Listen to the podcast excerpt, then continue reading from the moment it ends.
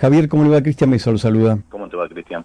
Bueno. gracias por este tiempo. Sabemos que está por ingresar. Eh, ¿Cómo va a ser esta, eh, digamos, dónde es en principio este encuentro con, con Mirgor? Es en el Ministerio de Trabajo.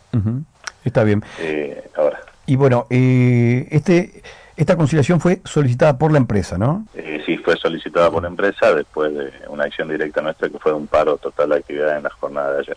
¿Cuántos trabajadores supervisores fueron despedidos ayer? La totalidad de ayer, entre el miércoles que hubo en principio para el día jueves 6, fueron 68 compañeros y compañeros. 60. De los cuales, bueno, fueron notificados así en el momento de la entrada, sin previo aviso, bueno, las acciones eh, que tomó la empresa le ha sorprendido todo y a, nosotros sobre todo porque nunca estuvo ni siquiera cerró el diálogo nada y en esa en esa cantidad ¿Ustedes anticipaban que esto podía ocurrir o los ha sorprendido?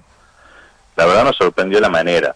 Eh, entendemos que hay una situación real que la planta no está trabajando al 100%. Sí se había comunicado la empresa al principio de enero diciendo que estaba viendo un panorama bastante incierto Después la primera semana de febrero mandó un, comunicado a la sede donde ellos comentaban que iban a tener, eh, iban no iban a tomar a la ligera esta decisión y que iban a tener un trabajo para comunicarlo constantemente, mostrando una proyección, viendo la, necesidad y todo lo demás. Eh, no ocurrió de esa manera, directamente arrancaron con suspensiones con dos grupos chicos de supervisores y el día miércoles y el día de ayer tomó la decisión de despedir sin, sin, sin previo aviso. Por eso obviamente nosotros en una decisión de, comisión y de cuerpo delegado, evaluando que, que fue radical y lo único que transmitían ellos que una decisión tomada a nivel nacional. Nosotros consideramos que 86 familias no son 86 números para como ellos lo toman y bueno, hemos tomado la decisión de tomar una decisión directa, no lo vamos a permitir directamente. Bueno, eh, ustedes señalan que eh, se los habían anticipado en, en enero, por lo menos le han dado el, el marco de situación. ¿Y cuál es esto que les han anticipado? ¿Cuál es la situación para, para Migor durante este año? Lo que ellos manifestaron en su momento era de que, y lo que manifiestan es que no van a tomar personal de, de operarios, trabajadores de la UOM, eh, que no iban a renovar contratos, que no iban a tomar los trabajadores, y bueno, eh, obviamente nosotros en ese panorama, en ese esquema, lo que pedíamos era eh, que nos muestren la planificación, el por qué no, el por qué sí, qué cantidad, qué no, qué área, o sea, un trabajo, ¿no? Para ver si nosotros podíamos ver, eh, de evaluar esa situación que ellos manifiestan. Pero decir, eh, necesitamos X cantidad de personas, cuando en el día de ayer, después de, lo, de, los, de las desvinculaciones, en áreas que se habían quedado sin supervisión, o sea, fue medio irónico. Está bien. Eh, ¿Y este, este panorama solamente afecta a, a SIMRA o también al convenio de la UOM? La verdad desconozco el convenio de la UOM, pero a SIMRA fue en su totalidad porque fue notificado.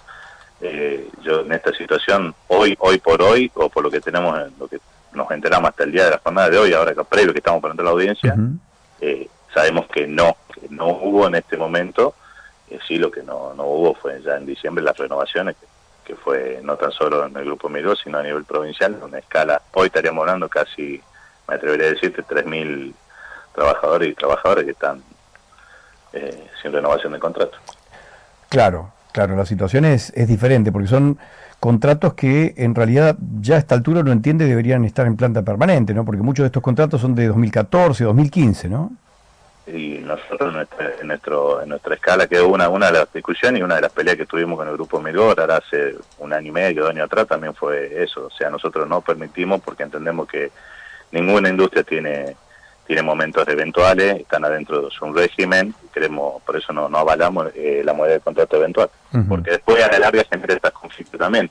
Si es un conflicto que dicen despido, sí, pero son compañeros que tenemos antigüedad de 2 a 18 años y además. Bueno, eh, ustedes ven que la posibilidad eh, existe de, revertir estas decisiones o, van, digamos, como para, yo no sé si salvar la mayor cantidad de empleos. Mira, Cristian, nosotros lo que evaluamos en esta instancia, y siempre cuando son instancias de crisis o instancias productivas, evaluamos la continuidad.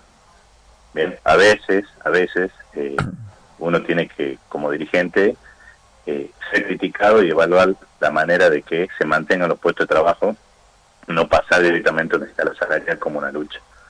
Entonces, nosotros eh, tenemos, siempre estamos predispuestos al diálogo, pero no estamos predispuestos a la a las acciones directas de manera o extorsiva o de manera de negociación. No, no. Entonces vamos a ver cómo qué pasa, qué postura ahora la empresa, sí que se presenta, ¿no? También porque es insólito. Toma una decisión de despido, deja áreas descubierta, eh, nosotros tomamos una decisión directa y ellos mismos piden la conciliación obligatoria en el momento después de la medida de fuerza. Está bien, pero o sea, no podías tomar esta decisión o hacer todo este proceso previo claro. el sindicato. Exacto. O sea, porque esta, esta situación los pone en la obligación a las partes de comenzar a negociar. ¿Por qué no, no se negoció antes de, los despidos? Esto es lo que dice usted. Bueno, eso habría que preguntarle al grupo o a los representantes del grupo Mejor, ya que hasta la fecha no tuvieron comunicación y vamos a ver qué plantean en esta situación y si tienen la predisposición. Capaz que es un, no lo saben, capaz que es un plan, me parece erróneo si fue una estrategia o no, no sé, pero ahora veremos en la audiencia qué, qué, posición toma la empresa. Ahora, qué difícil que es, ¿no? Hablar de Mirgor y, de crisis, cuando todo, todos sabemos que Mirgor se ha convertido en el último tiempo en un pulpo empresarial que, bueno, ha adquirido otras firmas que, que están, digamos, acá en la provincia. Eh, justamente es muy, es muy difícil y también somos conscientes de que estamos, estamos peleando con un con un grupo empresarial muy fuerte, con un grupo empresarial que hoy está tomando posición a nivel nacional.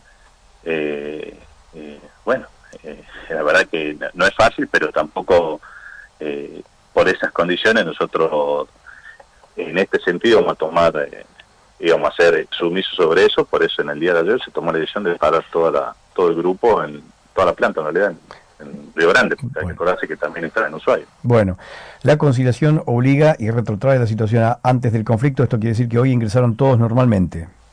Hoy ingresaron normalmente los compañeros. Bueno, y, bueno, en este tiempo por supuesto van a estar hablando y demás, pero muchos muchos se preguntan, ¿no?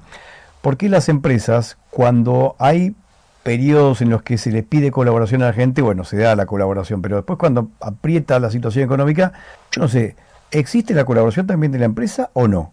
Eh, para nosotros no, no, no lo vimos nunca. De hecho, en pandemia, cuando se pedía sostener a los trabajadores y trabajadores, cuando estábamos todos encerrados, directamente nos descontaron el 30% del salario. Bueno, ustedes ahora van predispuestos a cualquier negociación entonces que, se vaya a producir. Nosotros vamos predispuestos a que no vamos a permitir los despidos de esta manera. Ahí veremos qué van a hacer. Está bien.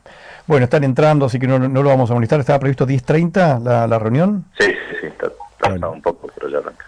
Está bien. ¿Todavía no llegaron los representantes de, de Mirgor? No lo sabemos todavía. Bueno, bueno, bueno. Eh, Javier, muchas gracias. Ha sido muy amable. Después, bueno, vamos a ver por la interna a ver qué, ha pasado. ¿eh? Javier Escobar, gracias. Cristian, un abrazo. Hasta luego.